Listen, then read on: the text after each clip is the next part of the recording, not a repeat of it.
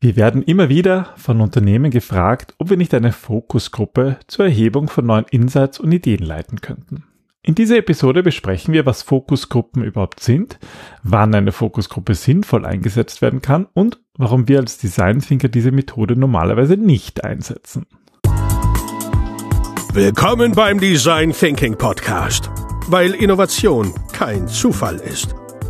Hier gibt es Tipps und Tricks aus dem Beratungsalltag von Ingrid und Peter Gerstbach, damit du innovative Lösungen entwickelst und erfolgreicher bei der Arbeit bist. Und jetzt geht's los. Viel Spaß! Hallo und herzlich willkommen zum Design Thinking Podcast. Hallo Ingrid. Hallo Peter, hallo liebe Hörerinnen und Hörer. Heute werden wir uns fokussieren. Fokussieren, ja. Auf die Fokusgruppe. Ja, der ist, ich finde das total spannend und faszinierend auch, dass in letzter Zeit immer wieder Anfragen kommen, also wirklich fast wöchentlich, ob wir nicht eine Fokusgruppe leiten können. Was ja einerseits super ist, weil die Unternehmen verstehen, wie wichtig es ist, mit ähm, Kunden und Kundinnen zu sprechen, ja. Produkte aus neuen Perspektiven zu sehen, einfach wirklich in den Austausch zu gehen. Aber es gibt halt bessere oder sinnvollere oder mh, mm, zielführendere Methoden. Weil die Methode ist zwar sehr bekannt, aber sie hat so gewisse Probleme und deswegen haben wir uns gedacht, wir müssen nochmal eine Episode drüber machen. Das ist so wie Brainstorming. Genau, ah. wir machen nie Brainstorming Nein. aus gutem Grund und wir machen auch fast nie eine Fokusgruppe oder nie. nie. nie. nicht fast genau. nie. Aber vielleicht beginnen wir mal beim Beginn. Was ist eine Fokusgruppe? Also eine Fokusgruppe ist eine qualitative Forschungsmethode, in, in der es eigentlich darum geht, in einer kleinen Gruppe von Menschen zu einem bestimmten Thema die verschiedenen Meinungen, Ansichten und Perspektiven zu erfassen. Ja, üblicherweise sind das ja so sechs, sieben, acht, neun, zehn Personen. Ja, also mindestens sechs, maximal zehn ist so die Regel. Genau, wenn es zu groß ist, es gilt ja für viele Workshop-Formate, dann ist es einfach zu viel. Und wir haben natürlich einen Moderator oder eine Moderatorin, die das Ganze moderiert. Genau, die oder er leitet die Diskussion vor allem durch geschickte Fragen und es geht auch darum, und das ist eigentlich auch so gleich der Knackpunkt, dass die Teilnehmerinnen und Teilnehmer ermutigt werden sollen, ihre tatsächlichen Gedanken und Meinungen zu äußern. Ja. Ähm, so Fokusgruppen, die werden ja meistens verwendet ähm, für ganz unterschiedliche Fragestellungen, aber klassischerweise liest man oft davon, dass es um Bedürfnisse und Wünsche von Zielgruppen geht, um zum Beispiel neue Produkte oder Dienstleistungen zu entwickeln. Ja, aber es geht vor allem generell um die Einstellung und Meinung zu Unternehmen oder auch zu Produkten und Dienstleistungen mit dem Ziel, dass diese dann verbessert werden oder neue Angebote überhaupt entwickelt werden. Man könnte so neue Markenstrategien äh, entwickeln ähm, oder auch einfach nur besser verstehen. Gerade so im Bildungs- und Gesundheitsbereich wird das gerne eingesetzt. Ja, oder generell um die Verhaltensweise sich anzusehen. Der Begriff, der kommt übrigens aus den 1950er Jahren und wurde damals erstmals vom amerikanischen Soziologen Robert K. Merton verwendet und ursprünglich ebenso im Einsatz eigentlich in der Marktforschung.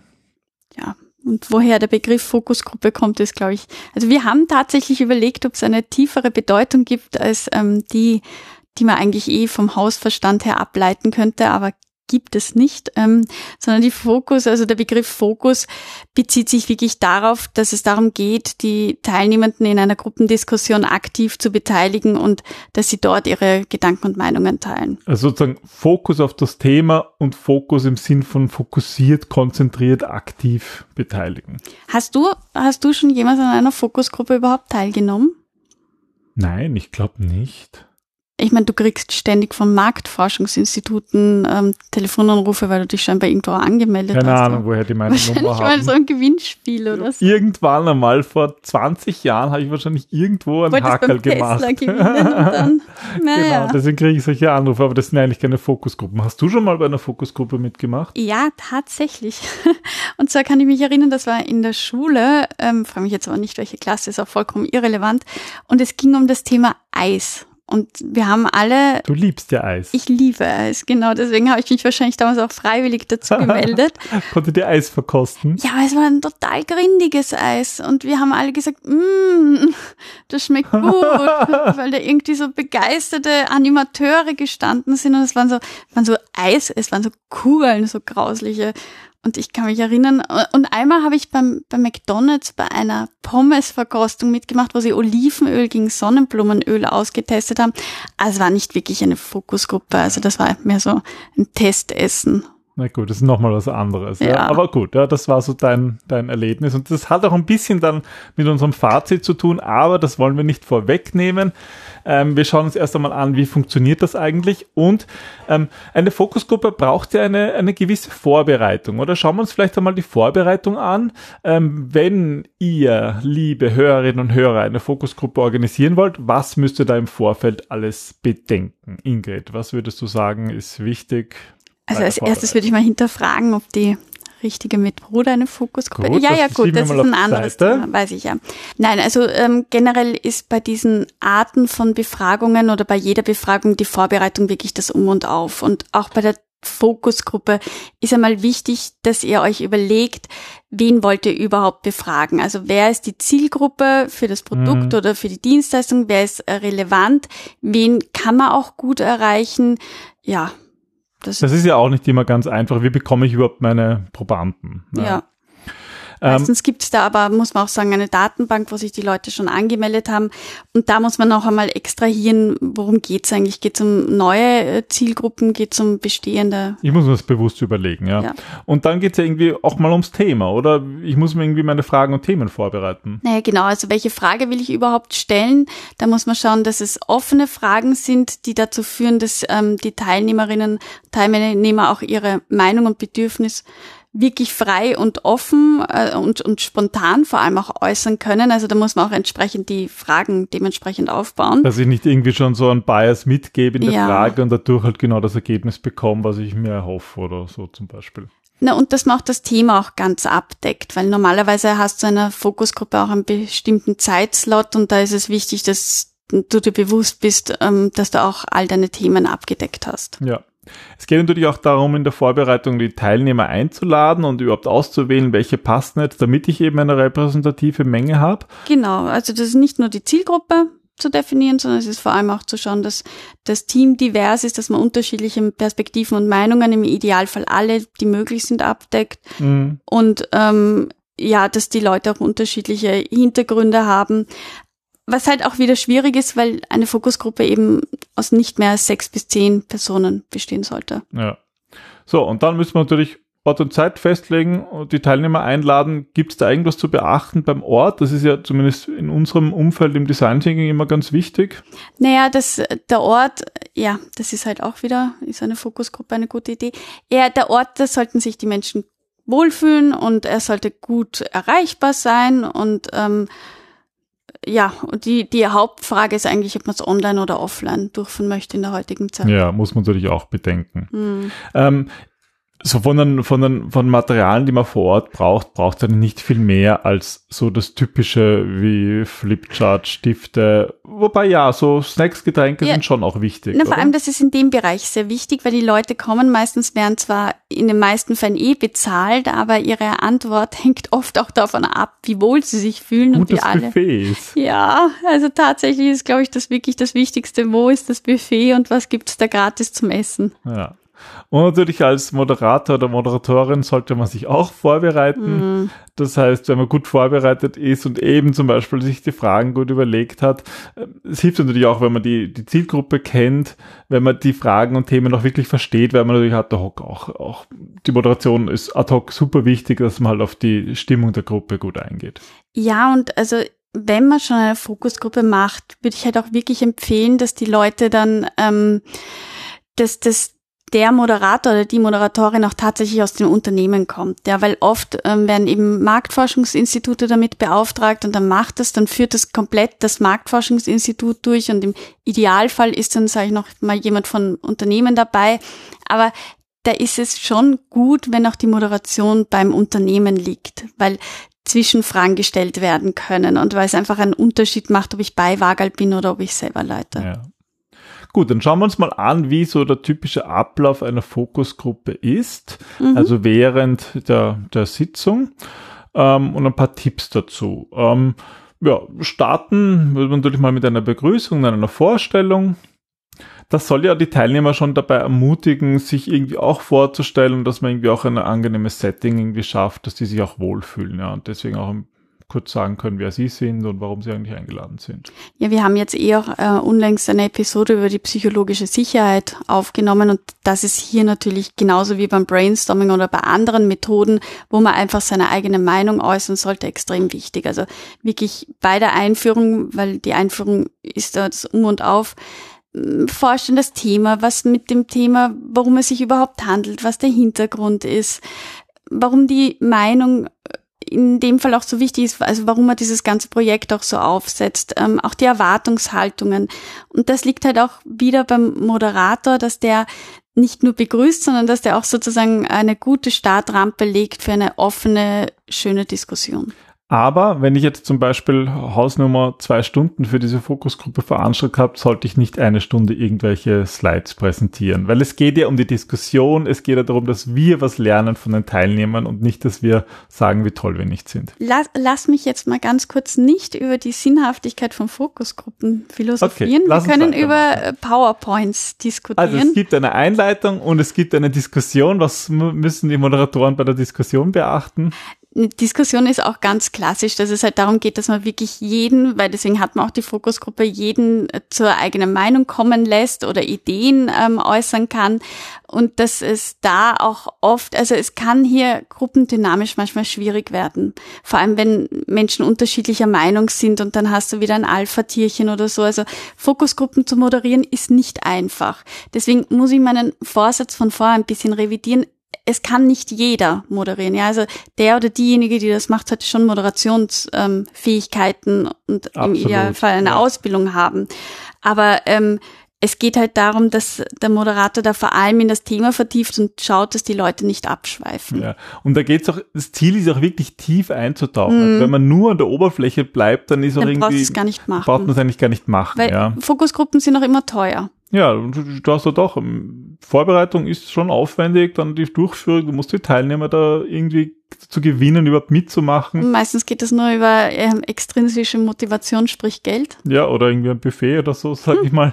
Ja, aber das heißt, dass das wir haben da die Diskussion, wir haben möglichst eine thematische Vertiefung, dass man so bestimmte Themen oder Fragen, die sich, die dann aufpoppen, dass sich darauf konzentriert und da halt wirklich tief ähm, reingeht, um halt wirklich die, ja, die, die, zum Beispiel die Bedürfnisse der Teilnehmer zu ergründen. Hm. Ja, und klassischerweise der Abschluss Zusammenfassung und Verabschiedung, was gibt's da dazu zu sagen? Naja, bei der Zusammenfassung geht es einfach darum, noch einmal die wichtigsten Punkte ähm, aufzugreifen, sicherzustellen, dass man das auch richtig verstanden hat. Ähm, vielleicht gibt schon eine abschließende Aussage, die man tätigen kann. Und bei der Verabschiedung finde ich es persönlich wichtig, dass man den Teilnehmenden also nicht nur dankt, weil das vergessen auch viele, mhm. sondern dass man ihnen auch sagt, was mit den Ergebnissen dann weiter passiert. Ja, es ist für die Motivation wichtig, ja. auch für die zukünftige, ja, einfach, ist, ist für mich als Teilnehmer einfach interessant. Was ist eigentlich bei deinem Eis rausgekommen, weißt du das? Ach Gott, das war jetzt schon so lang her und ich weiß nur, dass es so grauslich war. Na gut. Ich habe es nie am Markt gesehen. Ich habe eine Zeit lang Ausschau Wunder. gehalten, aber es hat irgendwie so nach Waschmaschinenkugeln geschmeckt. Na, schlechtes Thema. Ich, ich weiß es nicht. Ich weiß auch nicht, mit welchem Öl, äh, mit welchem Öl jetzt die Pommes bei McDonalds mhm. herausfrittiert werden. Ich will es auch ehrlich gesagt gar nicht wissen. Na gut, ja, das, die Frage ist natürlich, was kommt bei der Fokusgruppe raus? Und das ist dann der Schritt, der dritte Schritt nach der Vorbereitung und Durchführung, die Analyse der Ergebnisse. Und das übernehme mal ich zu erklären, okay? Gerne. ja, äh, prinzipiell ist ja das Ziel, ähm, dass wir aus den Ergebnissen der Fokusgruppe Muster und Themen identifizieren. Äh, das heißt, wir müssen die ganzen Antworten, die die Teilnehmer gegeben haben, wenn man es irgendwie transkribiert hat, mal sorgfältig lesen und wir müssen sie codieren. Mhm. Also codieren heißt ja in diesem, in dieser Fachsprache im, im Research-Bereich, dass ich eigentlich Gemeinsames zusammenfasse. Was ich zum Beispiel der eine sagt, ähm, er findet irgendwie das Produkt toll, weil es ist einfach sein, sein Lieblingsprodukt und der andere sagt, ähm, dass, dass er dieses, dieses, dieser Typ von Produkt äh, ähm, sehr gerne hat, das steht ihm auf Platz eins. Und eigentlich ist das dieselbe Aussage. Lieblingsprodukt Platz eins. Ja. Es sind aber andere Formulierungen. Und Codierung bedeutet, dass man sagt, das ist dasselbe. Ja. Hm. Also, dass ich das, dann kann ich es irgendwie auch mm, quantitativ auswerten, was sie eigentlich so gesagt haben. Jetzt weiß ich auch, warum du das unbedingt erklären wolltest. Ja, das sind doch so Themen, die, ich, die, die mich dann auch irgendwie interessieren. Ich bin halt auch noch ein bisschen so ein Business Analyst. Ein bisschen ist gut, ja. Er kommt das immer wieder raus. nicht mehr weg von dir. Es Mhm. geht dann darum, die Ergebnisse zu priorisieren, dass man halt sagt, okay, was sind wirklich wichtige Erkenntnisse, ähm, dass man sie dann eben weiter hm, verwendet, zum Beispiel im Design Thinking Prozess. Ähm, dass man die Ergebnisse kontextualisiert. Also mir ist es wichtig, dass wir verstehen, ähm, in, in, wo, worüber die eigentlich tatsächlich gesprochen haben. Also sozusagen, was ist der Kontext? Was, was ergibt, ergibt sich eigentlich aus den Ergebnissen? Ja, und im idealen Fall finden wir dann, können wir dann aus diesen, ähm, aus diesen Informationen zum Beispiel Herausforderungen und Chancen identifizieren, ähm, dass wir dann schauen können, was, was für mögliche Hindernisse gibt, zum Beispiel bei einem neuen Produkt, wie wir die überwinden können und haben dann eine, ja, eine schöne Zusammenfassung dieser ganzen Session. Mhm.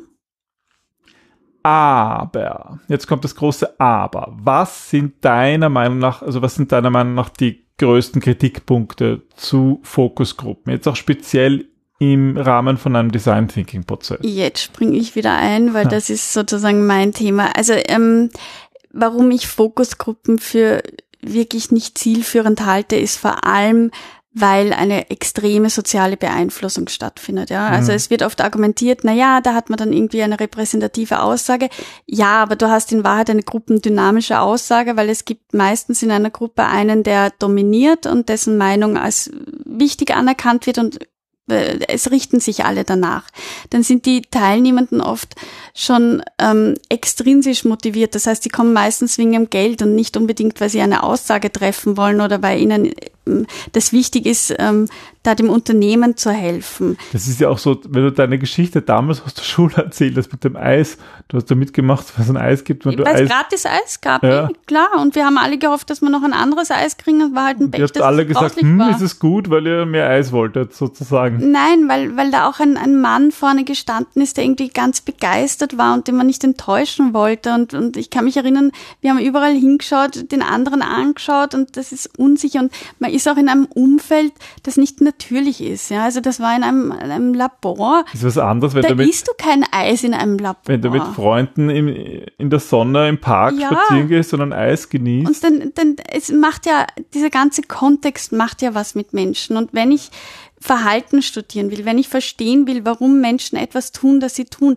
dann muss ich das auch in demselben Kontext betrachten. Und dann kann ich nicht eine Spielgruppe irgendwie aus dem Kinderzimmer herausreißen in ein Labor oder in ein Marktforschungsinstitut. Ja. Und du setzt dann Leute gegenüber, die sich nicht kennen. Das heißt, die können sich gar nicht vertrauen.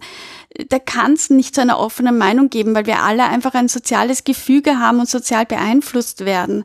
Das ist so schwierig, das muss so gut vorbereitet werden. Es ist irgendwie, du kriegst oberflächliche Antworten, weil du nicht in die Tiefe gehen kannst bei acht Personen und bei einer halben Stunde oder ich weiß nicht wie Wie viel. viel Zeit mir das sich nimmt. Aber es ist repräsentativ, oder? Nein, das ist auch ein vollkommener Schwachsinn, weil ähm, meistens ist das nur eine kleine Gruppe zusammengewürfelt, die auch nicht die Gesamtbevölkerung darstellt. Also es ist irgendwie, Grunde was ist dann... mehrere Fokusgruppen machen und dann ist Ja, aber die da kann ich Frage, gleich, ich kann mich erinnern, wie du zu mir gesagt hast einmal, wo wir überlegt haben, eine Fokusgruppe zu machen, hast du gesagt, na, allein für die Vorbereitung können wir in der Zwischenzeit fünf Leute so befragen mit empathischen So. Gesprächen. Also ja. äh, eh, und das im ist Endeffekt es geht es einfach. ja darum, wie viel Zeit brauche ich für die Vorbereitung, für die Einladung der Teilnehmer, für die Durchführung, für die Analyse, für die Codierung. blablabla. Das muss ich alles zusammenzählen und schauen, gibt es eine andere Methode, mit der ich das effizienter machen kann. Ja, ohne was ohne ist das diese Probleme. Ergebnis? Ich ja. will ja ein Ergebnis haben und Ja. gerade im Design Thinking geht es darum, Bedürfnisse aufzudecken, um nachhaltig zu agieren. Und was ist dran nachhaltig? Eine künstliche Fokusgruppe in einem künstlichen Setup aufzubauen. Das heißt, wir haben sozusagen das Problem der Repräsentativität, der sozialen Beeinflussung, der Gruppendynamik Mhm. und ich meine auch die Moderatoren und Moderatorinnen sind ja super wichtig, oder? Na, absolut. Und wenn wir dann sagen, das macht das Unternehmen selbst, dann hast du da eine Beeinflussung, weil es ist meistens ja aus, aus der Produktentwicklung, wo es ja auch einen Grund hat, warum das Produkt so herkommt. Das hat ja auch eine Geschichte. Oder es ist irgendwie, ähm, dass der Moderator oder die Moderatorin eine Meinung hat, eine eigene, die dann unbewusst beeinflusst. Sollte nicht passieren, aber Menschen sind nun mal menschlich und passiert. Mhm. Also äh, ja, ich das sind so diese ganzen Schwierigkeiten, die wir haben. Aber es gibt ja Gott sei Dank viele andere Methoden, die, die wir im Design Thinking auch sehr gern einsetzen und mit denen wir persönlich auch wirklich sehr gute Erfahrungen gemacht haben. Für die ähm, regelmäßigen Hörerinnen und Hörer hm. unseres Podcasts haben wir ja schon einige besprochen, gerade auch in den letzten Episoden über die unterschiedlichen Forschungsmethoden. Ja, und da sind wir wieder, es gibt nur eine, das empathische Gespräch. also ich meine, das ist das Um ja. und Auf, mit Menschen direkt ins Gespräch ja. zu gehen. Und zwar so, dass sie sich ähm, vertrauensvoll, ähm, dass, dass sie Vertrauen aufbauen können, dass sie auch wirklich das sagen, was sie tatsächlich denken und nicht sich von anderen beeinflussen lassen und man dann hinterher sagt, wir haben es ja genau äh, mit Fokusgruppen analysiert. Und das ist ja auch das Thema, also das besprechen wir ja auch immer wieder, dass warum wollen Unternehmen Fokusgruppen führen? Was die eine mit die einzige ist, die sie kennen, oder? Ja, na, neben Brainstorming noch, aber weil es einfach ist, weil sie keine Angst haben müssen, dass sie auf die Straße gehen, sich blamieren und dann ja. sagt jemand die echte Meinung, nämlich dass das Produkt scheiße ist, das will niemand hören oder sie kriegen eine Abfuhr, weil jemand sagt, er hat keine Zeit, weil es lauter menschliche Ängste sind, die sie glauben, dadurch zu umgehen, was vollkommener Indem Unsinn sie die Leute ist, zum Buffet einladen. Indem sie die Leute zahlen, ihnen die Meinung zu sagen und dann, dann ja, kann man machen, muss man aber nicht. Das ist im Grunde teuer und das, das, Wichtige ist halt immer, und ich glaube, das predigen wir in, jedem, in jeder Episode, äh, man muss natürlich auch auf die Fragestellung die passenden Methoden wählen. Mhm. Deswegen nicht zuerst sagen, wir wollen eine Fokusgruppe machen und sondern dann gleich das sympathische Gespräch machen. dann die Fragestellung definieren, sondern halt ähm, sich überlegen, okay, was will ich erreichen und wie kann ich das am effizientesten und am besten erreichen, dass ich auch wirklich die die Antworten bekommen. Na, und vor allem auch ehrlich zu sich sein. Also, warum will ich diese Methode wählen? Das ist auch ganz häufig, dass wir uns das fragen, bevor wir einen Workshop machen. Ist es, weil ich glaube, dass sie wirklich zielführend ist? Ist es, habe ich mir die, die Leute angesehen, die vor Ort sind? Also sozusagen passt die Methode auch auf sie? Oder ist es, weil ich irgendetwas vermeiden will, weil ich Zeit sparen will, weil ich Angst davor habe, mit Leuten zu sprechen, weil ich einfach keinen Bock habe? Also da, da muss man schon ehrlich zu sich sein. Ja, das ist schmerzhaft.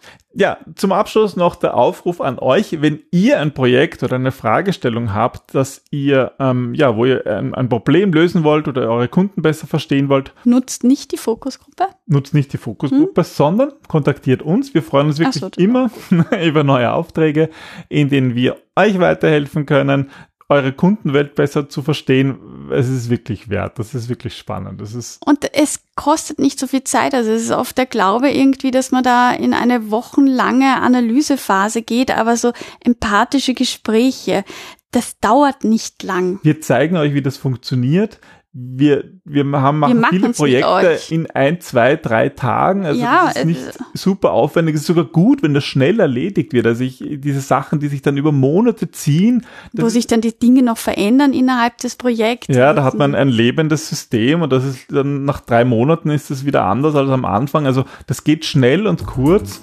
und ja, da freuen wir uns, wenn ihr uns schreibt. Wenn wir euch unterstützen dürfen. Genau. Und auch wenn ihr Themen habt für einen Podcast, einfach schreiben unter podcast.gerstbach.at oder Business-Anfragen normalerweise unter office.gerstbach.at. Aber wir kriegen das sowieso alles. Das geht eh alles im selben Postfach. schreiben gerne zurück. Gut. Dann, dann wünschen wir euch eine schöne Zeit. Eine erkenntnisreiche Woche. Bis in zwei Wochen wieder. Bis bald. Ciao. Tschüss.